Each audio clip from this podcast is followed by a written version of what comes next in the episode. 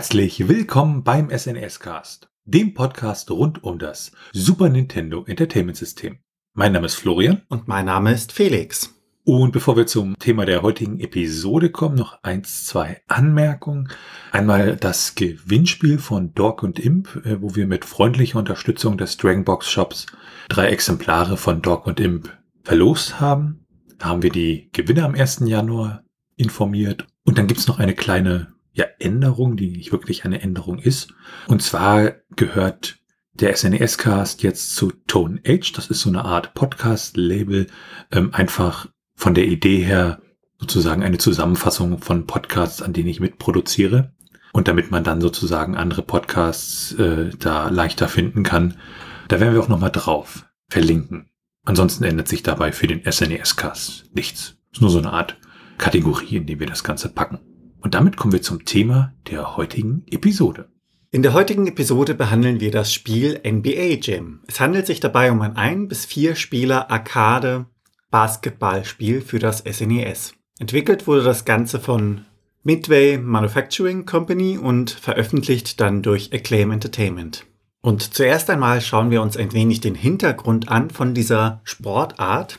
Basketball wurde 1891 vom kanadischen Arzt und Pädagogen James Naismith als Hallensport entwickelt, weil für damalige Zeiten waren die Sportarten doch recht ja aggressiv. Es kam oftmals zu Verletzungen und dieser Arzt wollte dann etwas haben, womit sich die Leute zwar ja austoben können, allerdings ohne dass es wirklich zu starken bzw. schwerwiegenden Verletzungen kommt. Ursprünglich war das Ganze für YMCA-Studenten gedacht und in Verbindung mit dem YMCA wurde dann auch das Ganze schnell weltweit verbreitet. YMCA steht dabei für Young Men's Christian Association, also deutsch-christlicher Verein junger Menschen. Mit über 64 Millionen Mitgliedern ist die YMCA die weltgrößte Jugendorganisation, die es aktuell gibt. Basketball hat sich dann dementsprechend verbreitet und ist in den olympischen Disziplinen seit 1936 vertreten was die Herrenmannschaften angeht und 1976 kamen dann auch die Frauenmannschaften mit dazu.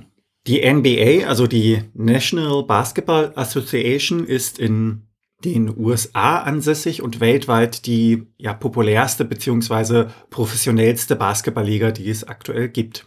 Basketball hat sich ja mit der Zeit entwickelt und es gibt ein oder zwei interessante Anmerkungen und Informationen, die wir hier mit einfließen lassen wollen. Basketball ist eine der wenigen Sportarten, die wirklich durch eine Einzelperson erfunden worden ist. Und ursprünglich hat man es mit ja massiven Körben gespielt, die an der Wand angebracht worden sind. Und den Ball musste man dann anschließend nach einem Korb mit einem langen Stock wieder herauspieksen. Aus den allgemeinen Spielen kennt man es ja, dass ein großes Brett beziehungsweise eine große Fläche hinter dem Korb angebracht ist und das ist dem geschuldet, dass der Wurf teilweise durch die Zuschauer beeinflusst werden konnte und das wurde damit verhindert. Körbe hängen in einer Höhe von drei Metern und das war eher zufällig gewählt, weil der Erfinder einfach ja in seinem College herumging, schaute, wo man das anbringen kann und der Balkon bzw. die Empore waren in exakt dieser Höhe von 3,5 Meter angebracht. Dort hat er dann die Körbe platziert und seitdem ist das so geblieben. Aber kommen wir dann von den Fakten bzw. Informationen wieder zurück zum Basketball. Dieses wird meistens in Hallen mit der Länge 28 Metern zu 15 Meter Breite, also in rechteckiger Form vom Spielfeld her gespielt.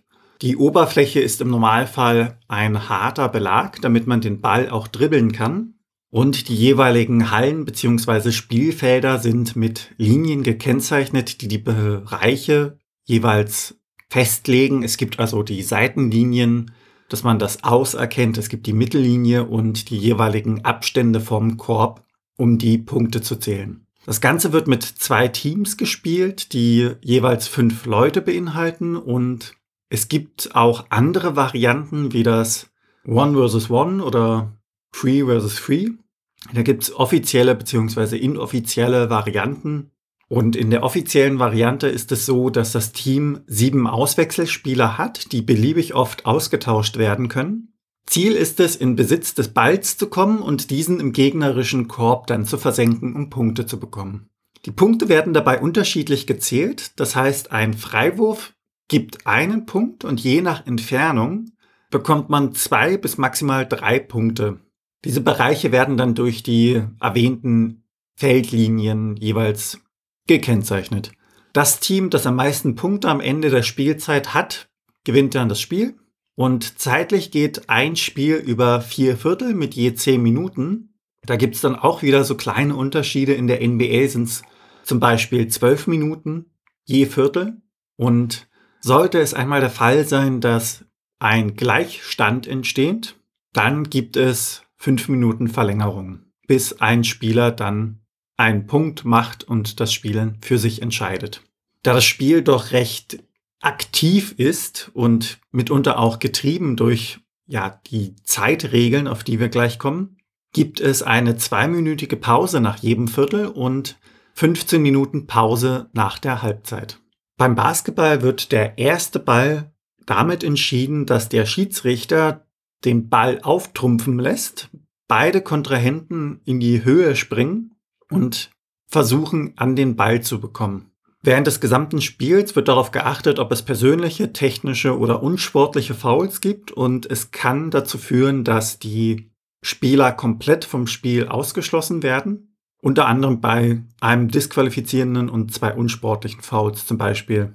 Hat man einmal den Ball ergattert, hat man dann insgesamt 24 Sekunden Zeit, um einen Angriff durchzuführen und innerhalb von acht Sekunden muss man den Ball auch in die gegnerische Hälfte bringen. Währenddessen muss der Ball auch gedribbelt werden, das heißt, man darf ihn nicht in irgendeiner Art und Weise längere Zeit in der Hand halten oder an anderen Körperstellen berühren. Und das insgesamt bringt dann eine gewisse Dynamik und Schnelligkeit ins Spiel. Und das war's somit allgemein über den Basketball-Hintergrund. Kommen wir zur Geschichte. Und bei der Geschichte schauen wir uns zuerst die Midway Manufacturing Company an. Und die hat ähm, die ursprüngliche Arcade-Version von NBA Jam entwickelt. Midway Games, die eigentlich unter dem Namen Midway meistens bekannt sind oder waren und früher halt Midway Manufacturing hießen, war ein amerikanischer Videospielentwickler und die waren auch Publisher und ähm, sie haben unter anderem äh, so Sachen wie Mortal Kombat, Rampage, Spy Hunter, NBA Jam gemacht bzw. gepublished. Und gegründet wurde äh, Midway als Midway Manufacturing im Jahr 1958 und war halt ein Hersteller von diesen Unterhaltungsspielen und wurde dann ähm, knapp zehn Jahre später, 1969, von der Belly Manufacturing aufgekauft und äh, hatte sich dann so in den 80er Jahren in äh, Belly Midway umbenannt. 1973 haben sie dann angefangen, so Arcade-Videospiele zu entwickeln und haben äh, Space Invaders 1978 vertrieben und dadurch einen sehr großen Erfolg gemacht. Und äh, später wurde Midway dann noch ein bisschen hin und her verkauft und war schließlich im Jahr 2000 der viertgrößte äh, Videogame-Publisher, wenn man da nach den Verkäufen geht.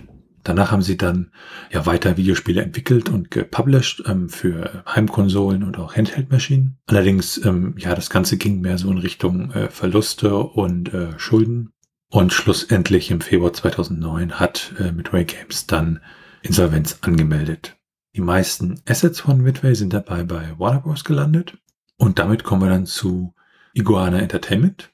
Das war ein Videospielentwickler, der in Austin, Texas saß. Der wurde 1991 von Jeff Spangberg gegründet. Der war vorher Lead Designer bei Punk Development. Und der erste Erfolg war das Spiel Aero de Aquabet. Und ähm, später wurden sie dann von Acclaim Entertainment gekauft, nämlich im Jahr 1995. Bekannt sind sie unter anderem für Turok gewesen und ähm, sie wurden dann später auch umbenannt in Acclaim Studios Austin 1999 und dann 2004 geschlossen. In Bezug auf NBA Jam waren sie für die SNES-Umsetzung des Spiels verantwortlich. Und dann nochmal ganz kurz ein Blick auf Acclaim Entertainment, die ja als Publisher tätig waren und äh, Acclaim Entertainment war halt ein amerikanischer Videospiel-Publisher. Der saß in Glen Cove in New York und wurde gegründet von Greg Fischbach, Rod Holmes und Jim Skoropowski. Und zwar im Jahr 1987. Und 2003 lief es dann nach sehr erfolgreichen Jahren äh, nicht mehr so gut. Und schlussendlich musste dann ähm, die Insolvenz im September 2004 erklärt werden. Und die entsprechenden äh, ja, Assets wurden dann an unterschiedlichste Parteien da verkauft. Dann werfen wir einen Blick auf das Spiel NBA Jam. Es gab ja eine Arcade-Version und später halt weitere Umsetzungen. Ähm, der Projektleiter für die Arcade-Version war dabei Mark Tormel. Und da gibt es auch so unterschiedlichste Charaktere, die dann für diese, also Basketballspiele, die man auswählen konnte, so als geheime Charaktere. Und ähm, für die Arcade-Version war unter anderem geplant, äh, Godzilla und Bud Simpson damit einzubauen. Das hat man dann aber weggelassen. Und mit dem Spiel wollte man halt ein äh, Spiel schaffen, was halt entsprechend Anziehungskraft entwickelt und hat deshalb auch halt äh, ja so digitalisierte Grafiken mit reingenommen, weil man das bei einem ähnlichen Basketballspiel von Midway, nämlich Arch Rivals, äh, schon mal gemacht hat. Und Midway hatte dann eine Lizenz der NBA erwerben können. Vielleicht ganz interessant, äh, für die Arcade-Version musste man dort 100 Dollar an Lizenzgebühren für jede verkaufte Einheit verkaufen. Und an sich fand die NBA, dass die Idee dieses Spiels erstmal irgendwie nicht so gut, weil man auch der Meinung war, dass so ein Arcade-Spiel halt nicht zum Markenzeichen passte, aber nach einer zweiten Präsentation waren sie dann schlussendlich doch überzeugt. Und man hatte da bei der Präsentation auch unterschiedlichste Sachen erklärt, dass man verschiedene Kameraperspektiven einbauen möchte, Tipps von Trainern, Sofortwiederholung und so eine Ego-Perspektive bei Fast Breaks. Schlussendlich ist keine dieser Funktionalitäten im Spiel gelandet. Und was auch ganz interessant ist, äh, bei der Entwicklung der Arcade-Version gab es halt auch ähm, ja dann etwas, was einprogrammiert wurde. Man hatte halt so den Verdacht, dass das Spiel halt gegenüber den äh, Chicago Bulls äh, so eine Voreingenommenheit hatte weil das Spiel war so programmiert, dass die Bulls in Spielen, die wirklich äh, sehr, sehr eng waren von den Punkteständen her, äh, in letzter Sekunde halt äh, Würfel verfehlen konnten. Das ist natürlich irgendwie eine witzige Funktionalität an der Stelle. Und äh, Iguana Entertainment war dann schlussendlich für die Umsetzung für die Heimkonsolen zuständig. Und man hatte dann unterschiedlichste Versionen, zum Beispiel für die PlayStation und auch für Saturn. Das Spiel an sich ist dann auch in Assembler geschrieben worden und hatte ja, dann fürs Marketing ein Budget von um die 10 Millionen US-Dollar. Entwickelt wurde die SNES-Version dann äh, ja von Iguana Entertainment. Für die Programmierung war zuständig Jason Falkes. Der Produzent war Dan Feinstein. Und so was das Entwicklungsteam angeht für die SNES-Version, da ist relativ wenig bekannt. Veröffentlicht wurde das Spiel schlussendlich in Japan im April 1994, in Nordamerika im März 1994 und in der EU 1994. Und damit werfen wir dann nochmal einen Blick auf das Setting von NBA Jam. Das ist recht einfach erklärt, denn man spielt in zwei gegen zwei Teams gegen eines der 27 beliebigen NBA-Teams und kann dabei die Rollen der Spieler einnehmen. Die Spieler haben dabei unterschiedliche Fähigkeiten und damit springen wir dann auch direkt zum Gameplay. Startet man das Spiel, dann sieht man zuerst die Copyright-Hinweise und die diversen Logos der beteiligten Firmen. Das Hauptmenü, in dem man dann landet, gestaltet sich recht schlicht. Es ist im Hintergrund ein Hallenboden zu sehen und mittig platziert ist dann das NBA Jam als Titel. Man wird im Hauptmenü mit drei Punkten konfrontiert. Die Art und Weise, wie man spielen möchte, also Head-on-Head, -Head, Spieler gegen Spieler gewissermaßen. Dann kann man als zweites ein Teamspiel auswählen mit maximal zwei versus zwei Spielern. Mit dem Multitab ist es dabei möglich, insgesamt dann vier menschliche Spieler zu haben. Sollte dieser Adapter nicht vorhanden sein, dann kann man die verbleibenden Spieler mit dem Computer besetzen. Der letzte Punkt im Hauptmenü ist dann das Optionsmenü. Dort kann man einstellen, wie schnell die Zeit runtertickt. Weiterhin kann man zwischen fünf Schwierigkeitsstufen des Gegners wählen und man kann einstellen, ob man die Spieler wechselt. Das bedeutet, wenn derjenige, der im Ballbesitz ist, den Ball abgibt an einen Teamkollegen, dass der Spieler dann diese Rolle übernimmt oder ob der Spieler an sich bei einer Rolle bleibt und dementsprechend sich frei bewegt und nicht ständig im Besitz des Balls ist. Dann kann man gewissermaßen ein Handicap einschalten. Damit wird das Spiel für die menschlichen Spieler einfacher. Und zum Schluss kann man die Steuerung individualisieren. Sobald man das Ganze dann abgearbeitet hat, startet man das Spiel und man kann seine Initialien, also drei kleine Buchstaben, eingeben, um seine jeweiligen Rekorde zu speichern. Diese kann man im späteren Verlauf dann mit Hilfe eines Passworts auch wieder herstellen. In der Spielerauswahl sind bis zu vier Spieler möglich. Und sobald man das Spiel begonnen hat, kann allerdings auch ein Spieler noch dazukommen, indem er die Starttaste drückt. Unabhängig dessen muss man ja einen Spieler wählen und die Spieler werden eingeblendet. Unten sieht man die jeweiligen Bilder mit den dazugehörigen Werten der Spieler. Diese Werte unterteilen sich in Speed, Free Pointers, Dunks und Verteidigung.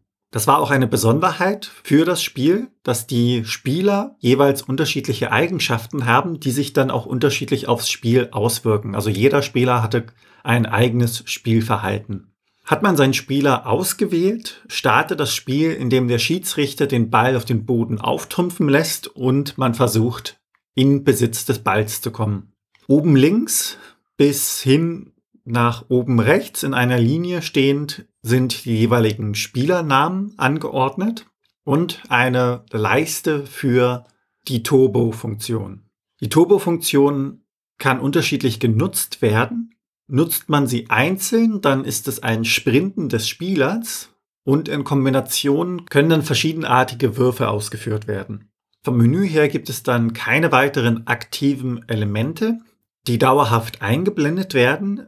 Im Hintergrund sieht man schön gezeichnet das Publikum und am Spielfeldrand näher sitzend dann steht ein Tisch, an dem die Schiedsrichter sitzen und man bewegt sich auf dem Feld dann von links nach rechts beziehungsweise rechts nach links und ein wenig in der Tiefe.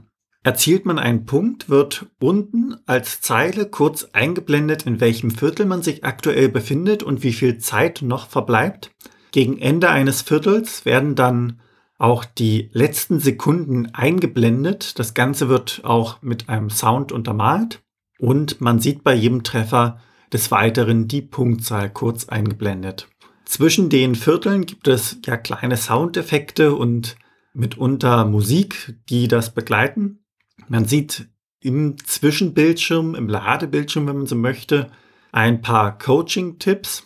Und eine kleine Besonderheit ist hier, dass in der Halbzeit eine ja, animierte Sequenz gezeigt wird, die aus Bildern von echten Spielen besteht. Die Animationen allgemein beim Springen und Bewegen wirken recht dynamisch. Jeder hat so seine ja, eigene Animation.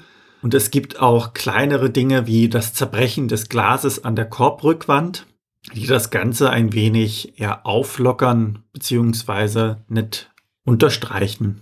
Ziel des Spiels ist es, ja, wenn man das so möchte, alle 27 NBA-Teams zu besiegen und man kommt dann als Spieler, hat man dies geschafft, in eine kurze Credit Scene. Im Grunde nur ein Bild, bei dem man den NBA-Pokal sieht und als Text wird einem dann beschrieben, dass man nun der neue Champion ist. Und damit kommen wir dann zur Steuerung. Mit der linken bzw. rechten Schultertaste benutzt man den Turbo, also diese Sprint-Funktion. Mit Y passt man den Ball an einen Mitspieler oder stiehlt den Ball von einem gegnerischen Spieler. Mit B, je nach Situation dann auch wieder angepasst, übt man einen Wurf aus, auf den Korb zum Beispiel, oder blockt einen gegnerischen Wurf. Mit Start kann man das Spiel pausieren bzw. wieder aufnehmen.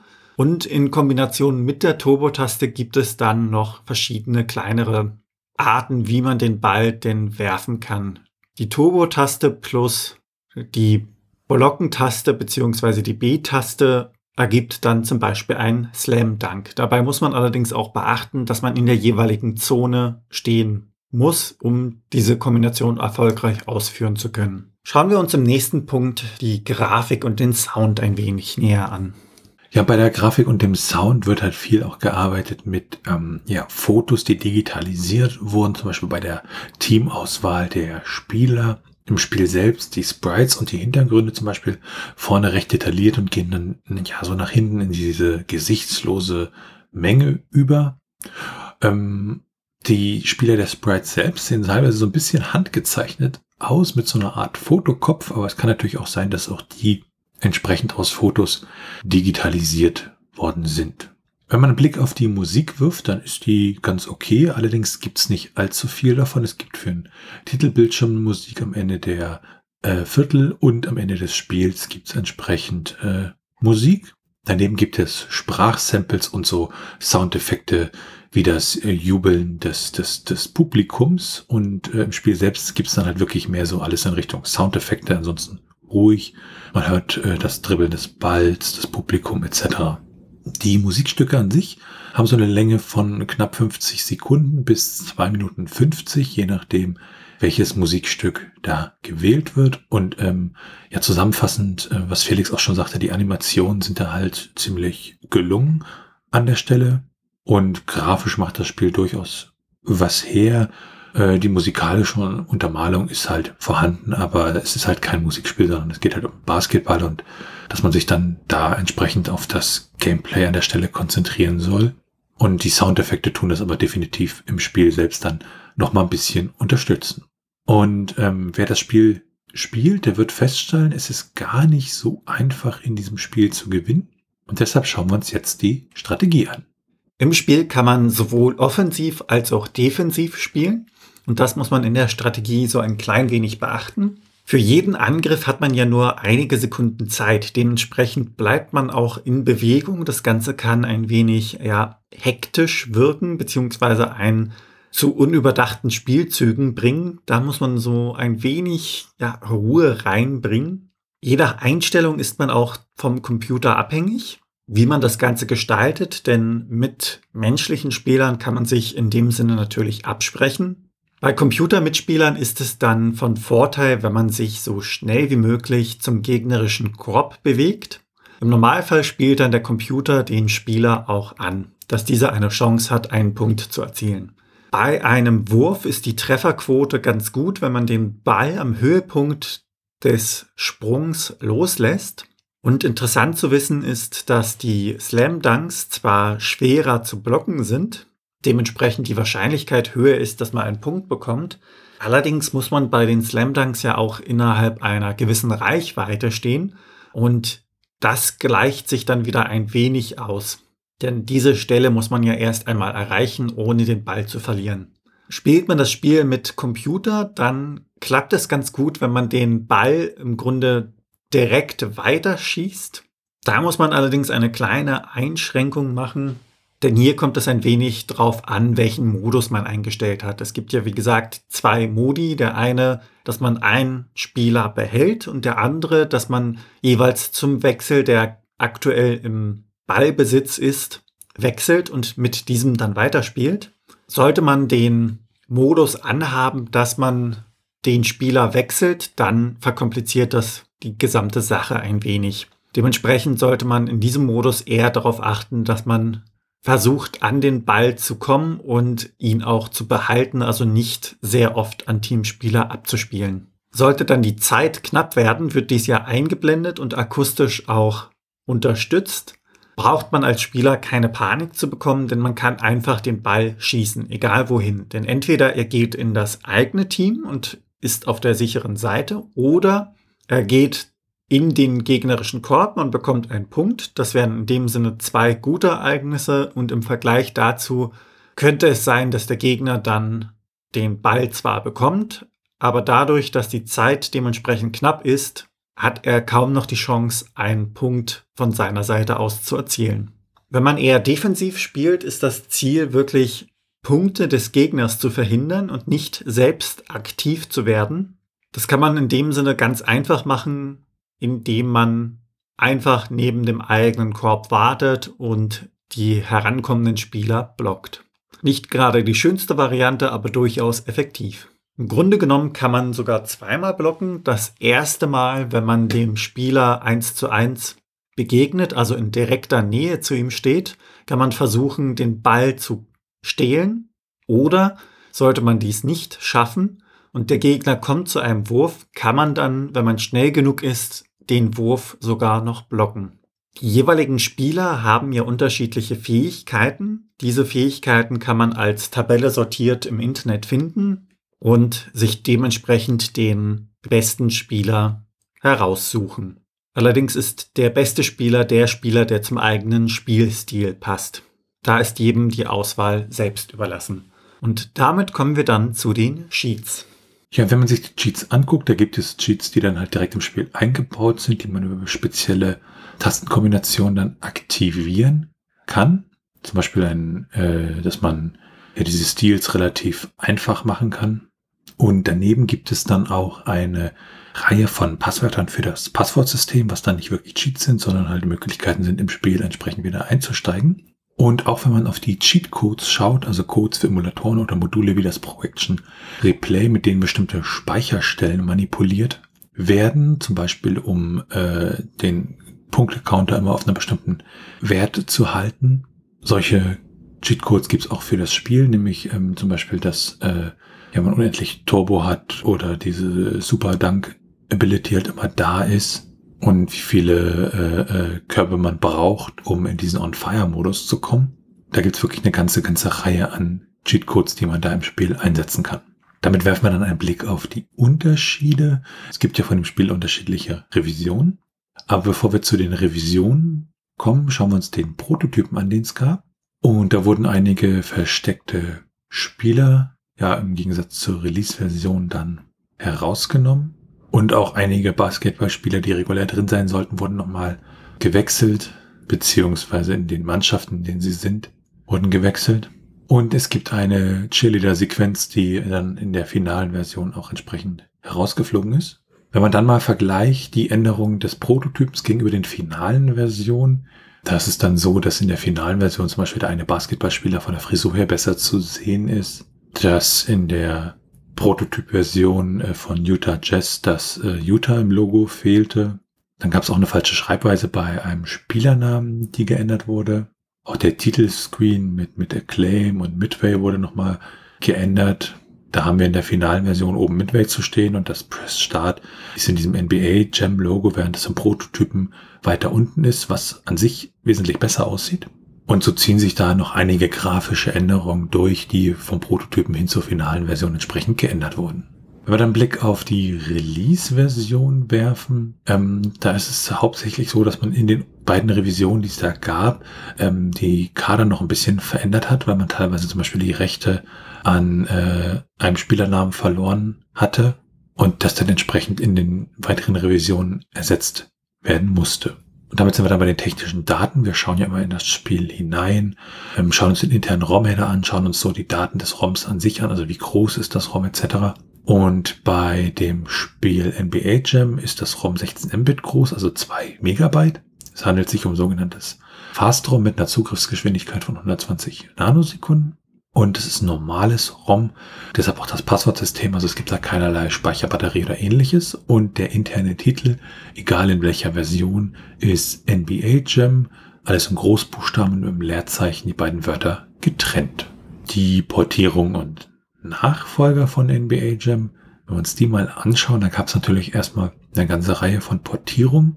Die ursprüngliche Arcade-Version und dann Portierung fürs SNES, den Game Boy, das Game Gear, das Genesis, das Sega CD. Und äh, neben diesen Portierungen gab es dann auch sozusagen ein, ein Update, eine aktualisierte Version, ähm, nämlich die Tournament Edition von NBA Jam, wo halt äh, die ganzen Spieler teilweise aktualisiert wurden, es neue Easter Eggs gab und neue Features hineingebracht wurden und auch neue Musik. Und ähm, diese Version wurde dann auch wieder portiert für Super Nintendo, das Genesis, das Genesis 32X, den Game Boy, den Game Gear, Sega Saturn, PlayStation und den Atari Jaguar. Und dann ist NBA Jam ja eine ganze Reihe, also da gibt es eine ganze Menge an Spielen. Das fängt an mit dem originalen NBA Jam von 1993, was dann ursprünglich als Arcade-Version herauskam, die Tournament Edition von 1994 und ähm, dann gab es zum Beispiel NBA Jam 1994 auf einem ja, separaten Handheld als einzelnes Gerät. 1996 gab es NBA Jam Extreme für die PlayStation, Sega Saturn und Windows. Und dann gab es unterschiedliche Versionen NBA Jam 99, 2000, 2001, 2002 und 2003 dann wieder ja NBA Jam einfach genannt für die PlayStation 2 und die Xbox. Das gleiche Spiel kam ein paar Jahre später, 2010, dann für die PlayStation 3, die Wii und die Xbox 360 heraus. Und so das letzte, was man dann so hat, ist äh, NBA Jam on Fire Edition ähm, für die PlayStation 3 aus dem Jahr 2014 und das Arcade One-Up NBA Jam Arcade Kabinett von 2020, was halt in der Arcade-Version ist, war so das letzte Spiel, was in der Reihe erschien. Was ganz interessant ist, es sollte auch eine Portierung für das Sega Master System geben. Die wurde sogar entwickelt, allerdings nie released. Und damit sind wir dann beim Trivia. Was die Spielzeit angeht, kann man sich im Durchschnitt so um die zwölf Stunden mit dem Spiel beschäftigen. Gehört man eher zur schnelleren Partei, also möchte das Spiel schnell durchspielen, dann schafft man das innerhalb von sieben Stunden. Allerdings kann man sich auch Zeit lassen, dann braucht man so um die 17 Stunden, um das Spiel durchzuspielen. Die Cartridge-Dose bekommt man für rund 5 Euro und das Ganze komplett in Box für rund 60 Euro. In den USA hingegen bekommt man die Cartridge für rund 15 US-Dollar und das Ganze komplett in Box dann wiederum für rund 45 US-Dollar.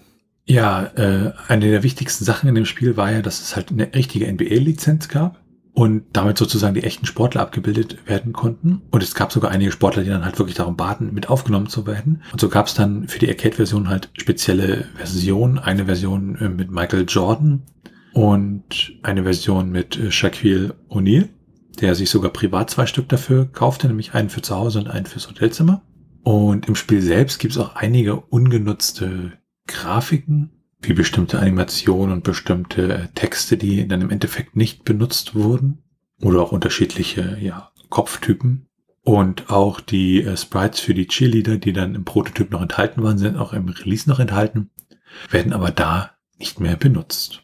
Und dann sind wir bei den ROM-Hacks. Also bei ROM-Hacks geht es ja darum, das ROM des Spiels entsprechend zu verändern und ähm, zum Beispiel um in Super Mario Kart neue Strecken hinzuzufügen oder neue Gegner bei Super Metroid. Und für die ursprüngliche NBA Jam Version gibt es keine ROM-Hacks, aber zum Beispiel für die NBA Jam Tournament Edition gibt es Utilities, um Spieler zu editieren und relativ viele Patches, um entsprechende Fehler auszubügeln. Dann sind wir bei den Retro Achievements. Zur allgemeinen Erklärung, Achievements an sich kennt man ja aus Plattformen wie Steam. Wenn ich im Spiel einen Erfolg erreicht habe, dann ja, bekomme ich den halt äh, zugewiesen und ähm, solche Achievements gab es natürlich beim SNES e in der Form noch nicht. Und mit dem Retro Achievements Projekt geht es halt darum, solche Achievements auch für alte Spiele auf alten Konsolen zur Verfügung zu stellen. Und da gibt's dann entsprechende Emulatoren, die das unterstützen. Und dann kann ich diese Achievements da wirklich erreichen. Und für NBA Jam haben wir 31 Achievements, unter anderem das Achievement Tweet Row, wenn man einen Punkt von der Drei-Punkte-Linie als äh, Spieler 1 macht. Ähm, das Achievement Never Ending, wenn man in die Verlängerung geht. Und das Achievement Dunk It Again, wenn man äh, zehnmal es geschafft hat, äh, einen Ball zu danken. Damit sind wir dann bei den Speedruns. Bei Speedruns an sich geht es ja darum, das Spiel in schnellstmöglicher Geschwindigkeit durchzuspielen. Je nach Spiel auch in unterschiedlichen Kategorien, wie zum Beispiel hier bei NBA Jam haben wir dann die Kategorie Single Game Victory, ähm, wo der erste Platz bei 6 Minuten und 14 Sekunden liegt, gespielt auf einem SNES-Simulator. Der zweite Platz liegt bei 6 Minuten 18 Sekunden und 211 Millisekunden, auch gespielt auf einem SNES-Emulator. Und der dritte Platz liegt bei 6 Minuten 18 Sekunden und 700 Millisekunden, gespielt auf einem echten SNES. Daneben gibt's dann für die Speedruns bei NBA Jam noch weitere Kategorien, wie zum Beispiel 100 Punkte, ähm, das Koop Single Game Victory und 100 Punkte ebenfalls im Koop. Und vom Spielfeld geht's damit direkt zum Handbuch. Auf dem Cover springt uns beim Handbuch direkt ein Basketball entgegen und auf diesem Basketball prangt dann der Titel des Spiels NBA Jam. Das Ganze ist ohne Inhaltsverzeichnis mit hauptsächlich weißem Text auf 27 blauen Seiten gestaltet. Das Ganze unterteilt sich in Setting, erste Schritte, Modi, Steuerung und Regeln sowie Garantie. Ein wenig ins Auge sticht die Doppelseite mit diversen Screenshots verschiedener Gems, also Bälle, die den Korb treffen. Und auch die Spielerattribute nehmen eine Großzahl an Seiten ein. Man sieht dort abgebildet die jeweiligen Spieler mit den einzelnen Werten. In diesen beiden, ja, doch recht größeren Abteilungen wird das Ganze wirklich nur durch die Bilder illustriert und es gibt keinerlei Text. Die letzten beiden Seiten sind dann Seiten für das Notieren eines Passworts und eine Werbung für das Terminator-Spiel auf dem SNES. E Das Ganze sieht ganz lustig gezeichnet aus, denn ein Terminator steht dabei an einem Arcade-Automat und spielt sein eigenes Spiel. Und damit springen wir dann zu den Bewertungen. Die Bewertungen für NBA Jam sind eigentlich alle, wenn man mal so rüberblickt, sehr, sehr positiv. Hm, wir haben da eine Bewertung von Game Pro, die haben 100 Punkte vergeben im März 1994 und haben gesagt, even if it's not an exact translation, it's a good one. And the better of the two cartridge versions. Just be prepared to eat a little packet now and then. Die Total aus Deutschland hat im März 1994 95 Punkte vergeben und hat gesagt, Dank Acclaim kommt nun jeder in den Genuss dieses fantastischen Spiels, auch ohne nur eine Mark in einen Automaten werfen zu müssen. Und das Beste ist, dass die SNES-Version dem großen Vorbild in nichts nachsteht. NBA Jam fürs SNES ist so atemberaubend spektakulär und spannend, dass wohl die Profis selbst einige Runden einlegen werden, um ihr Können zu bestaunen. Buy it, play it, jam it. Game Players hat im Februar 1994 91 Punkte vergeben und hat gesagt, The sport card has more action than most action games. It does everything right and it does it with the blazing speed of an action playoff game. Nintendo Live hat im Oktober 2010 90 Punkte vergeben und hat gesagt, With fast-paced, addictive gameplay, a catchy musical score and graphics that are still easy on the ace today, NBA Jam has certainly aged well and, despite its tenuous connection with reality, stands as the definitive basketball game of its generation.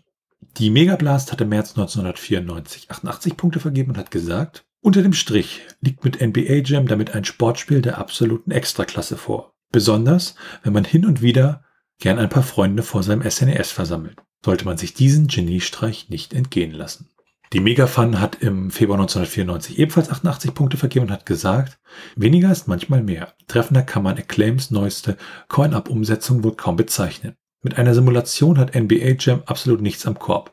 Action-Satz steht im Vordergrund. Extreme Helikopter-Dunks, brennende Körbe, Turbosprints, glühende Turnschuhe und keinerlei Regeln ergeben Fun, Fun, Fun.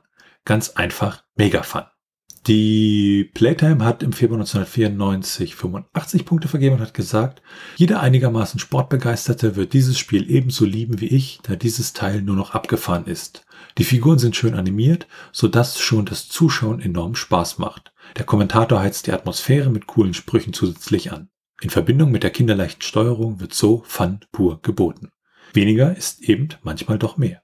Die schlechteste zeitgenössische Bewertung, die wir da finden konnten, ist vom aktuellen Softwaremarkt aus dem April 1994.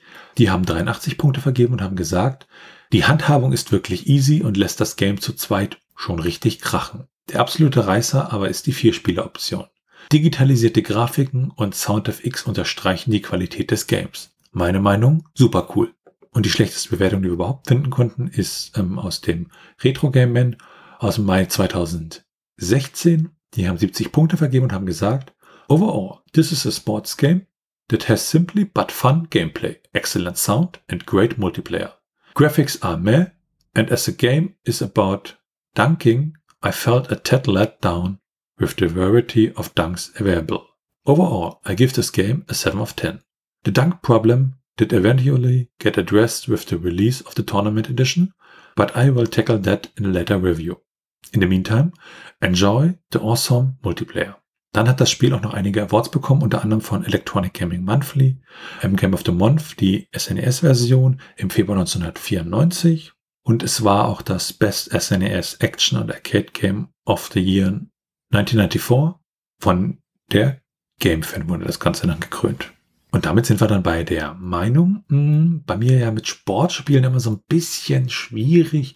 Es wirkt halt für mich auf den ersten Blick so wie ein nach links und rechts Gerenne und ich bin mit der Mechanik des Spiels auch nicht warm geworden. Ich weiß auch nicht genau, ob das Spiel vielleicht einfach zu schwer ist für mich dann in dem Moment, weil äh, ja mir irgendwie da der Spaß ein bisschen abhanden kommt. An sich wirkt es eigentlich relativ solide und irgendwie macht es auch Spaß und ich glaube, wer Basketball mag, der kann sich das auch ruhig anschauen.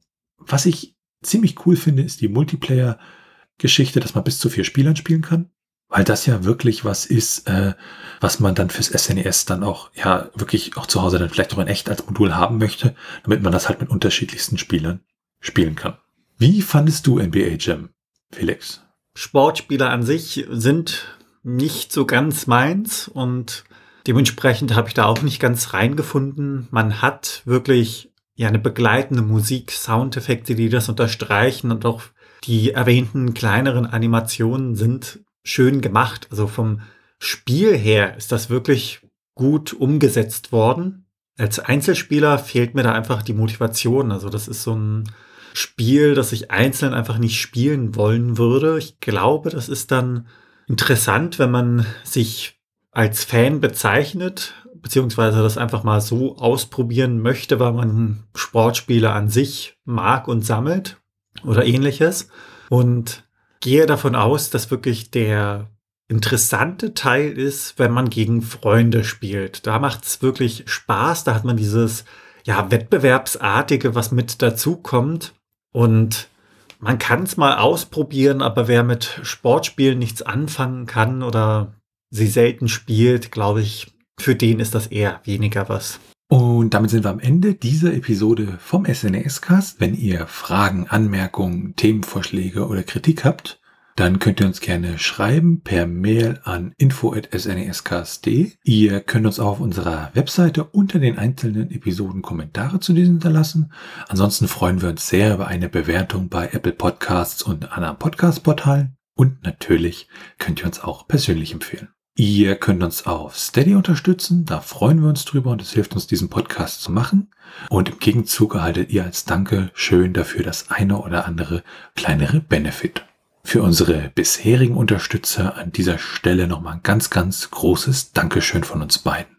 Alles weitere dazu und rund um den Podcast, wie zum Beispiel den Link zu unserem Discord-Server, unserem Community Hub oder unseren Social-Media-Präsenzen auf Mastodon und Twitter, findet ihr auf snescast.de. Tschüssi. Ciao.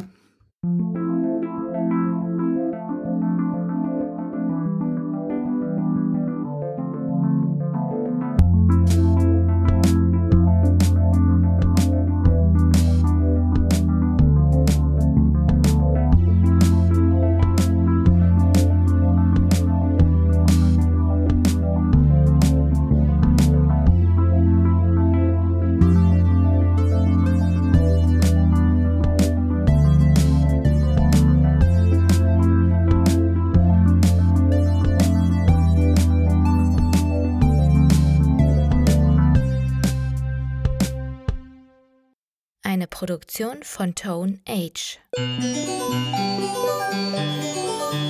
T1H.net